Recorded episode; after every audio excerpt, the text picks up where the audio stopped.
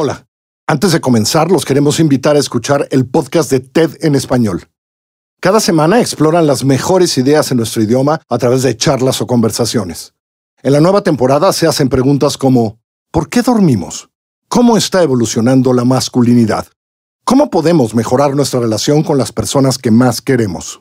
¿Se pueden cocinar canciones? Los invito a escuchar TED en español de manera gratuita en cualquier aplicación de podcast o en tedenespañol.com.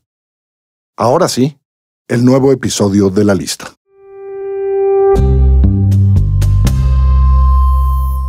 Este podcast contiene descripciones de tortura y violencia. No es recomendable escucharlo en presencia de menores de edad. En el episodio anterior de la lista, escuchamos cómo la Secretaría de la Defensa aceptó que elementos del ejército torturaron al subteniente Francisco Soto, la Comisión de Derechos Humanos concluyó que fue torturado y la Sedena firmó un acuerdo para la reparación del daño. Lo sentíamos como victoria todos porque decíamos, por fin está reconociendo la Sedena lo que les hizo, ¿no? Fue una victoria importante para Soto y los suyos. Ya iba a haber un documento oficial que dijera que fueron torturados por parte de la Secretaría. Lo firmaron en la prisión del campo militar número uno de Ciudad de México, donde Soto estuvo preso durante más de cuatro años estando en la prisión militar realmente era como, como religión ir a ver a, Paco. Pero el dinero empezó a faltar en casa de la familia Soto.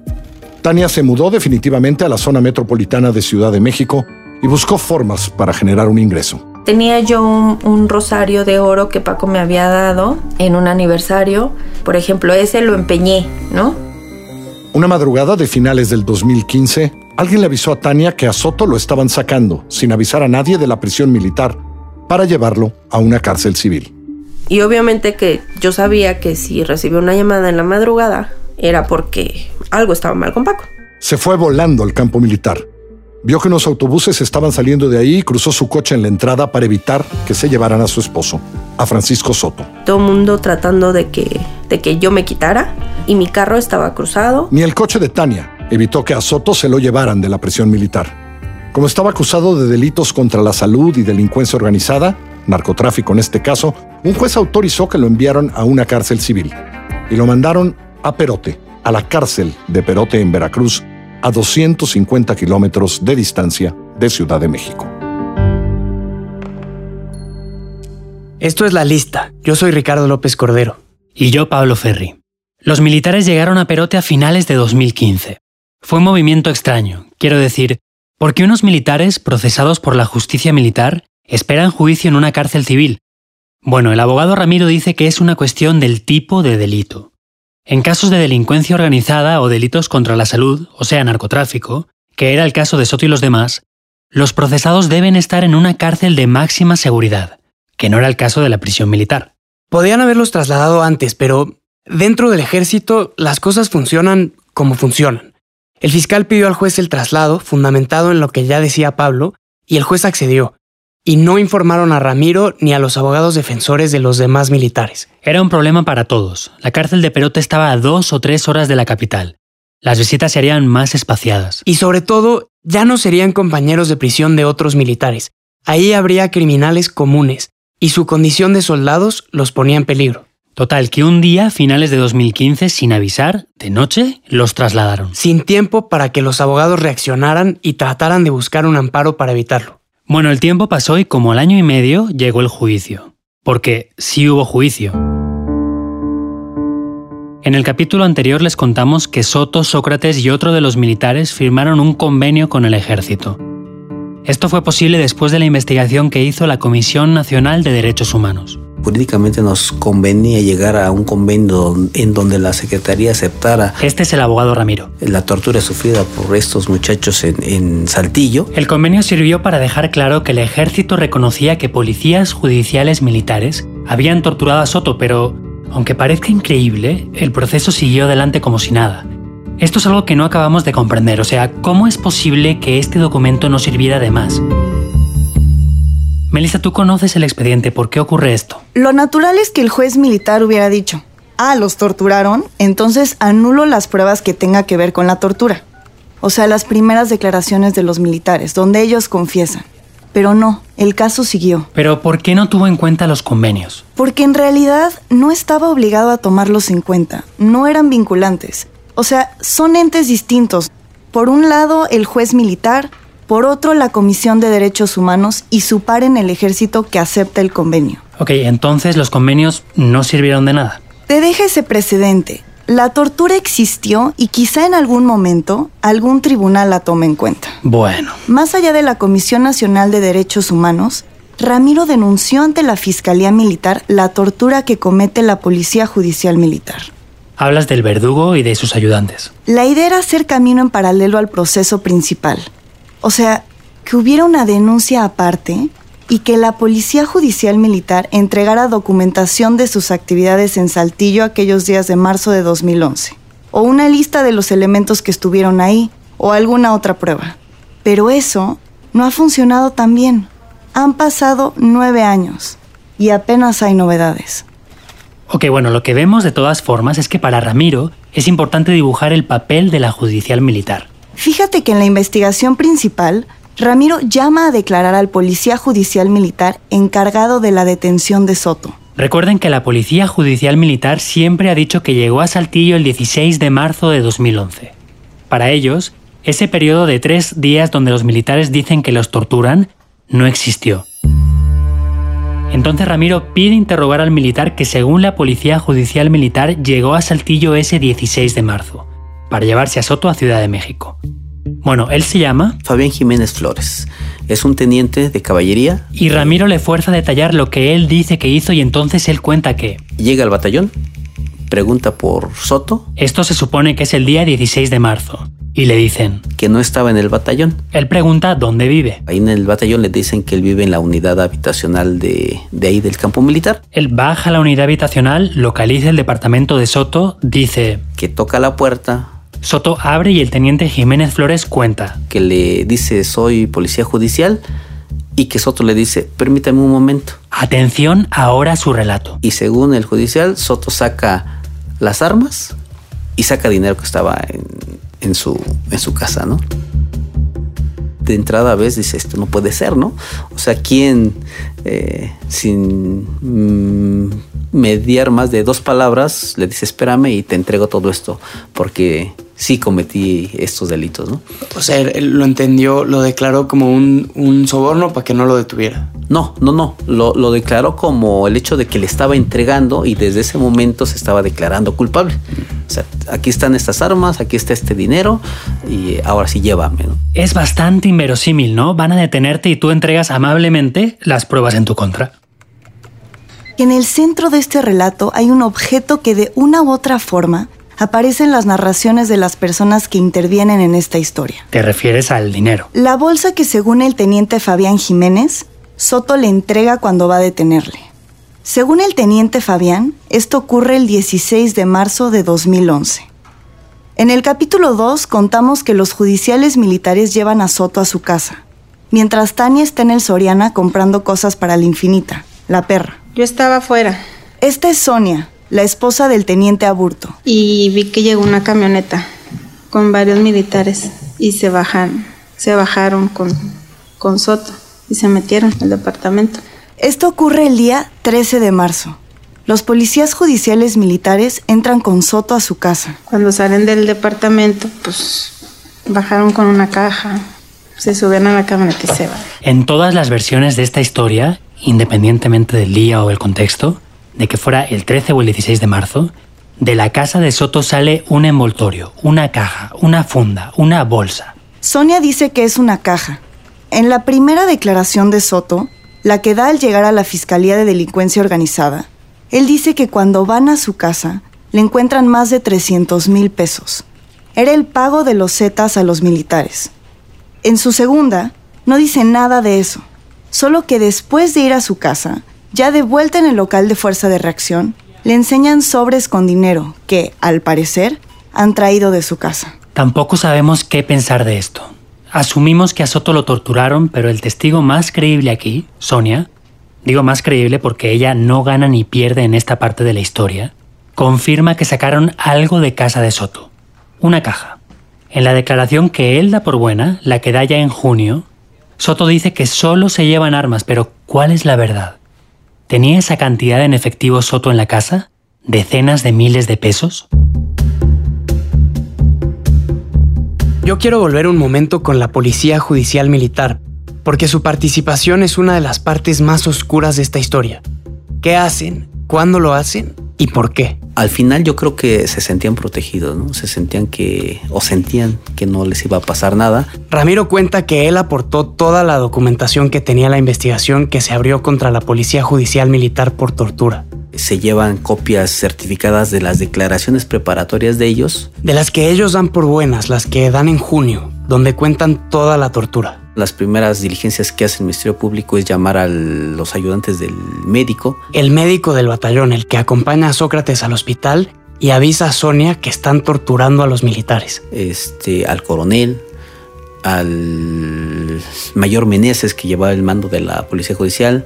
O sea, el jefe de los torturadores. Y llamaron a todos los elementos de la judicial que fueron el día 16 nunca los, los, interrogaron como se debe interrogar, ¿no? Ramiro nunca pudo participar en esos interrogatorios, solo el fiscal militar. O sea, un fiscal militar que interroga a policías judiciales militares. No los presionaron. Dejaron que eh, declararan, pero no hubo preguntas del Ministerio Público para, para con ellos. Era muy difícil, porque sobre el papel no había pruebas de la presencia de la Policía Judicial Militar en Saltillo antes del día del traslado, el 16 de marzo. Había testimonios, el coronel lo había reconocido, algunos de los militares lo dijeron en sus declaraciones, pero... Con lo burocrático que es el ejército, no hay ningún oficio en la que figure la llegada de esta gente el sábado 12 de marzo o el día antes de que detuvieran a Soto y los demás. No hay. No hay. Bueno, después de interrogar a los policías judiciales militares que llegaron el 16 de marzo al batallón, el caso languideció en el juzgado. Pero luego llegaron los convenios de Soto y Sócrates en 2014 y los estudios que hicieron peritos del propio ejército que también concluyeron que la tortura había existido. Con eso, el proceso contra los policías judiciales militares tomó vuelo de nuevo.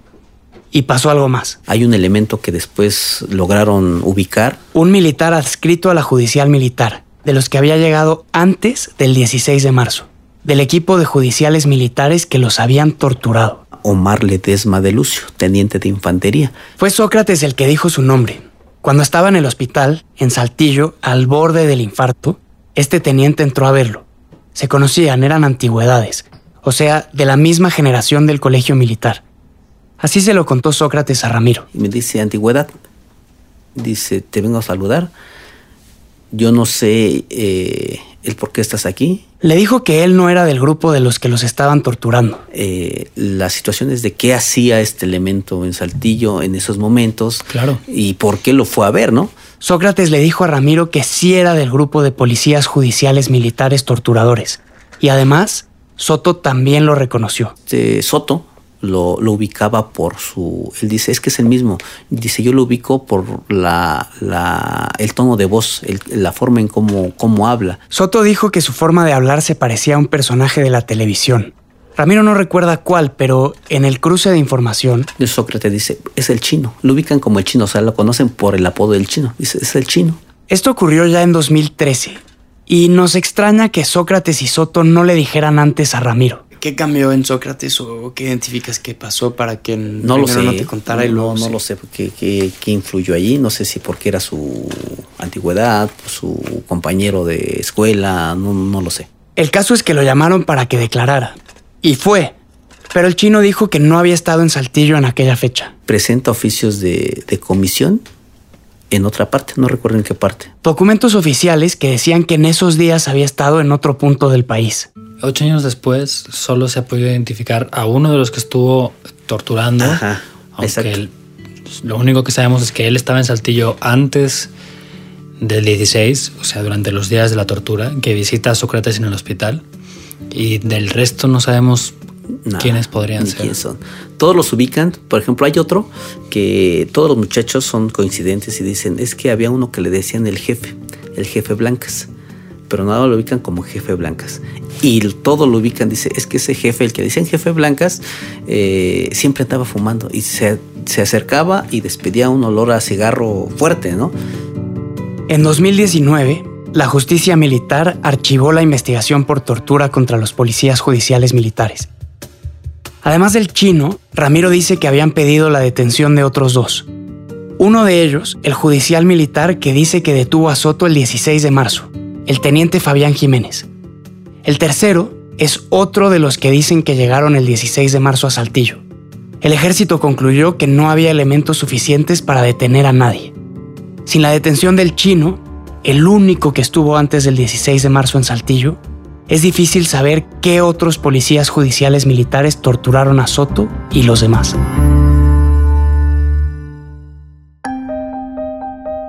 Estás escuchando La Lista, una serie producida por Así como Suena en colaboración con el diario El País. En Así como Suena apostamos por el sonido y la intimidad que el audio es capaz de crear para contar historias, discutir el país, recomendar música, películas y series. Te invitamos a visitar el sitio de La Lista dentro de así como suena.mx, donde también encontrarás historias que merecen ser escuchadas.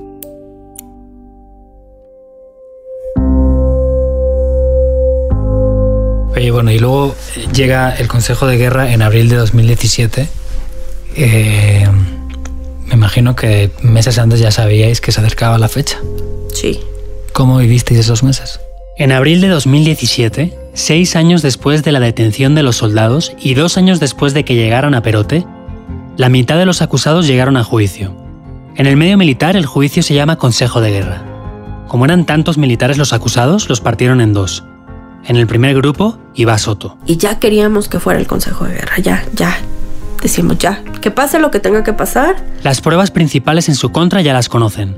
La declaración de Pedro Togalara, alias el Guacho, la documentación que supuestamente le habían encontrado, la lista, la declaración de Gerardo Hernández, alias el Jerry, las primeras declaraciones que ellos dieron donde confesaban justo después de la tortura, y la llamada anónima a la Fiscalía de Delincuencia Organizada.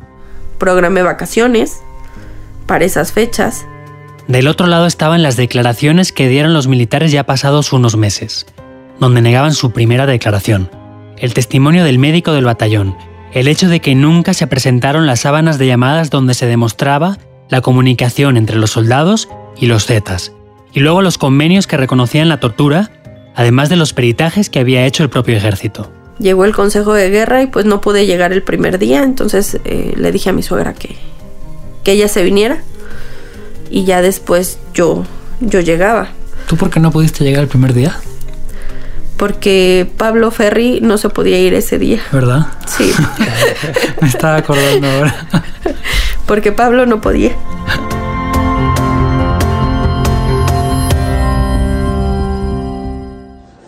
El consejo empezó un martes y Tania y yo llegamos el miércoles por la tarde. El jueves temprano fuimos al cuartel militar de Perote. Aunque es en Veracruz, Perote es una zona fría. El cuartel está justo en la falda de la montaña y el viento sopla muy fuerte. El ejército había habilitado la planta de arriba de uno de los edificios de dormitorios del cuartel. Era raro porque la mitad de la sala era dormitorio y la otra mitad juzgado. Yo me sentaba junto a Tania en unas sillas que habían puesto para el público. Desde mi silla podía ver, al otro lado de una enorme cortina que dividía la sala en dos, las partes de arriba de las literas de los militares. Ramiro, Soto y los demás acusados se sentaban a una mesa del lado derecho, junto a la cortina divisoria. Del lado izquierdo estaba el fiscal. Soto y los demás vestían un mono beige y algunos llevaban chamarras. Todos tenían cara de buenos chicos, con el pelo al rape y las ganas de convencer. Al fondo estaba el tribunal. En medio estaba el presidente y a su lado el juez y cuatro vocales. El presidente decidía en último término el destino de los acusados. Bueno, los seis, el presidente, el juez y los vocales, se sentaban con sus uniformes de gala en una mesa rectangular larga, cubierta por un enorme mantel de terciopelo escarlata. Soto y los demás miraban atentos sus movimientos con la esperanza de cruzar una mirada, esperanzados quizá de que vieran algo en sus ojos. En fin, eran sesiones larguísimas. Muy desgastante, muy desgastante, porque empezabas a las 8 de la mañana y terminabas a las 11.59. A las 11.59 de la noche. Los días empezaban con una ceremonia así tipo castrense. Los custodios de la sala de audiencias, o sea, militares del cuartel de ahí de Perote, presentaban sus armas al tribunal. Y luego, bueno, como en las películas, entraba el presidente, el juez, todos se ponían de pie, Soto y los demás se ponían firmes y ya el presidente les daba permiso de descansar e iniciaba la sesión. El presidente era un general y cualquier cosa que decía o pedía, los vocales o el juez, que en realidad no juzgaba nada, solo era un apoyo del presidente, le contestaban sí mi general o a la orden mi general, y así. Y una cosa aquí, en el Consejo de Guerra, el único experto en leyes en realidad es el juez, pero él no decide. El que decide es el presidente. Y esto me parece de locos. Digo, esto está bien cuando son delitos del foro militar, ¿no? Sedición, insubordinación, cosas así. Pero, ¿cómo es posible que militares sin formación en leyes decidan en casos tan delicados como este? Y era escuchar todo lo que habían vivido los muchachos, o sea, no nada más Paco, sino todos. Yo tenía mi libretita y una pluma y tomaba notas. Apunté muchas cosas del caso que aún no sabía, pero sobre todo recuerdo un nerviosismo brutal en las caras de los soldados. Luego, cada tanto había recesos de 10 minutos. Los militares se acercaban a sus familias, hablaban, comentaban el último testimonio, la última prueba, aunque había otros que no hablaban, que se sentaban con los suyos y se quedaban callados. A la hora de comer paraban un rato más largo, y ahí estaba bien porque el ejército permitía que los militares se juntaran con sus familias una planta más abajo, como en el hall de otro de los dormitorios. Las familias iban y compraban tacos, tamales, guisos, y todos compartían allí. Y pues tratar de, de hacerles ameno el momento y que comieran algo, porque sí era muy, era muy cansado, muy cansado. Bueno, el viernes de esa semana, a la hora de la comida, fue cuando me senté con Soto a platicar. A ver, ¿dónde naciste? O primero, mejor dicho, tu nombre y el grado. Subteniente de Infantería, Francisco Javier Soto Núñez. Nos sentamos en una esquina, medio ocultos de quien pudiera subir y bajar la escalera. ¿Y cuál es el primer recuerdo de tu vida? El primer recuerdo de mi vida. Eh, pero recuerdo sobre qué, tengo muchos. Hablábamos bajito, aprovechando el ruido que hacían los demás. No sé, hacía de pronto si te dijeran, oye, ¿qué te acuerdas cuando eras pequeño? Una cosa, una, anécdota. Pues la convivencia con mi papá. En paz descansa. El, el que siempre estuviera conmigo, apoyándome en todo. Hablamos de muchas cosas y, claro, yo acababa de llegar a este asunto y pues no le pregunté todo lo que debía haberle preguntado, tipo, ¿es verdad que tenías 300 mil pesos de los Zetas en tu casa? ¿O ¿Es verdad que estabas o habías estado en su nómina? ¿O las armas que se llevaron los judiciales militares de tu casa eran reglamentarias? ¿Eran las tuyas o eran otras? ¿O incluso tú crees que lo que le pasó a tu papá tuvo que ver con lo que te pasó a ti? No, en lugar de eso, pues... Oye, ¿cómo era tu casa? Eh, mi casa era un departamento. Oye, igual son preguntas que te hacen gracia, pero en fin. ¿Cuál es la comida que más recuerdas de pequeño? No la favorita, de ojo, la que más recuerdas. Importante puntualización. ¿Y cuál es el postre que más recuerdas? El postre que más recuerdo, el flan napolitano. Oye, ¿y en la escuela cuál era tu asignatura favorita, tu materia favorita? En fin, shame on me. Pero en mi defensa diré que estas preguntas trataban de generar cierta confianza para que por lo menos me contara de su oficio y en algún momento llegó a abrirse. Mira, eh, han pasado muchas cosas, pero a pesar de todas, a pesar de todas esas cosas, este, pues mm, nunca me voy a arrepentir de ser soldado, nunca. Y justo estábamos empezando a platicar de cosas interesantes. Había contado lo de su enfrentamiento allá en Saltillo. ¿Cuándo? Yo iba bien confiado. ¿Por qué? Porque ahí está la General Motors. Entonces, pues es normal que estén. Soto se cayó porque llegaron los militares a decir que la hora de la comida se había terminado. luego seguimos. En fin, el consejo siguió. Desfilaron varios testigos, el coronel, el perito que hizo los estudios de tortura para el ejército.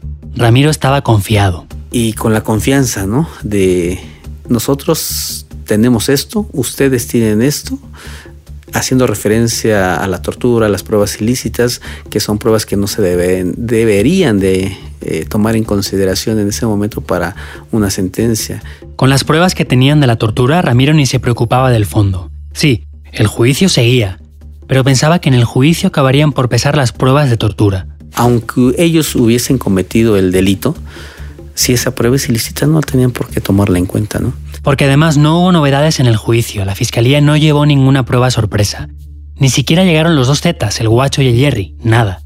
De hecho, fue más bien tedioso. Y fíjate que hubo un, un- un día en donde fue un- muy cansado. Ya se habían presentado todas las pruebas, los abogados y el fiscal ya habían presentado los alegatos. pero la ley les concede a ellos también el, el derecho a defenderse por sí mismos. Y entonces el presidente del tribunal les preguntó, ¿Quiere usted defenderse, alegar en su favor? y todos dijeron que sí. Cada uno traía preparado un escrito, algunos de decenas de hojas. Todos eh, iniciaron desde cómo los habían detenido, cómo los llevaron, cómo los torturaron, eh, todo, todo, todo, todo. Pero no era el tiempo que se tomaron los militares para hablar lo que molestaba a Ramiro. En realidad era la desesperación de ver que los integrantes del tribunal no prestaban mucha atención. Había un integrante del consejo que estaba jugando ahí, este, crucigrama o no sé qué tenía ahí en su, en su parte del escritorio. Y llega el último día del Consejo de Guerra. ¿Cómo es ese último día? Fíjate que no esperábamos eso, ¿no? lo que pasó no lo esperábamos. El domingo el presidente del tribunal empezó a leer la sentencia. Iba uno a la vez. Primero, Fue por otros elementos que todavía llegaron al Consejo de Guerra con delincuencia organizada. el juez empezó con las sentencias de dos militares que seguían acusados de todo. Al principio del proceso, la fiscalía acusaba a los militares principalmente de dos delitos, delincuencia organizada y delitos contra la salud, o sea, narcotráfico. Con el paso de los años, los abogados de algunos militares habían logrado que la fiscalía desistiera y no acusara a algunos de delincuencia organizada. Era el caso, por ejemplo, de Sócrates y Soto. Pero con dos militares esto no había ocurrido y llegaron al Consejo de Guerra acusados de todo. Al final, El Consejo de Guerra dijo, también no se acredita la delincu- delincuencia organizada. Ramiro respiró. Y vas como confiando, ¿no? O sea, ya dejaron a uno, ya le quitaron delincuencia organizada a Pedro Montes y demás. Entonces, el presidente lee su decisión sobre la otra acusación, contra estos mismos dos soldados, este Pedro Montes y otro. Los dos se acababan de librar de delincuencia organizada. Pero cuando leen por cuanto hace al delito de contra la salud, este, culpable. Y enseguida empiezan a leer las sentencias del resto. Pero Ramiro ya sabía lo que iban a decir. Culpable, culpable, culpable, todos culpables. ¿Qué pasa en el momento en el que se escucha el primer culpable? Sin palabras, ¿no? Sin palabras. Te cae el culpable como cuchillada, yo creo, para, lo, para ellos y para las familias, ¿no? Desde que se eh, dicen culpable, eh, sí me percato que hay algunas familias que empiezan a llorar.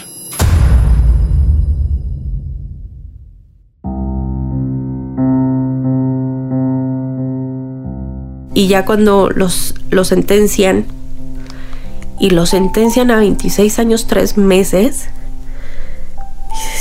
en ese momento Paco me volteó a ver y yo lo vi y le dije, tranquilo, no pasa nada. Recuerdo una lágrima furtiva en la mejilla de Tania. Pero ella, Yo recuerdo que en ese momento no lloré. No lloré, fui como que muy tajante. llorar no cuadraba con la imagen de fortaleza que necesitaba dar Tania. Le- creo que le abroncaste un poco a tu suegra porque sí lloró ella. Ajá, sí.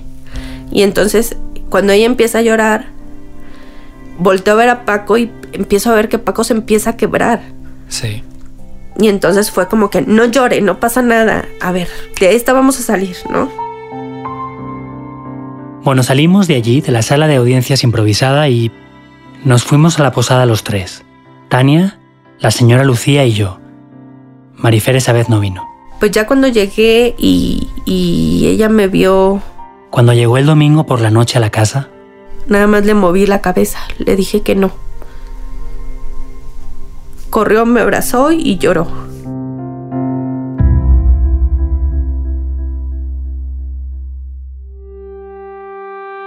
En el próximo episodio de la lista acompañaremos a Tania, Marifer y la señora Lucía Perote. Les contaremos qué pasó después de la sentencia y lo último que sabemos del caso. La lista es una producción de Así como suena en colaboración con el diario El País. Investigada, escrita y narrada por Pablo Ferri y Ricardo López Cordero, con la asistencia de Melissa Casab. Producida por Yulena Iriarte, producción ejecutiva Giselle Ibarra. Edición y mezcla de Hugo Santos Quevedo con música de Amado López y Alfonso Holguín.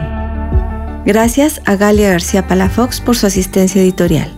Carlos Puch y María Scherer son nuestros consejeros editoriales. Agradecemos a Tania Páramo y al abogado Ramiro Ramírez.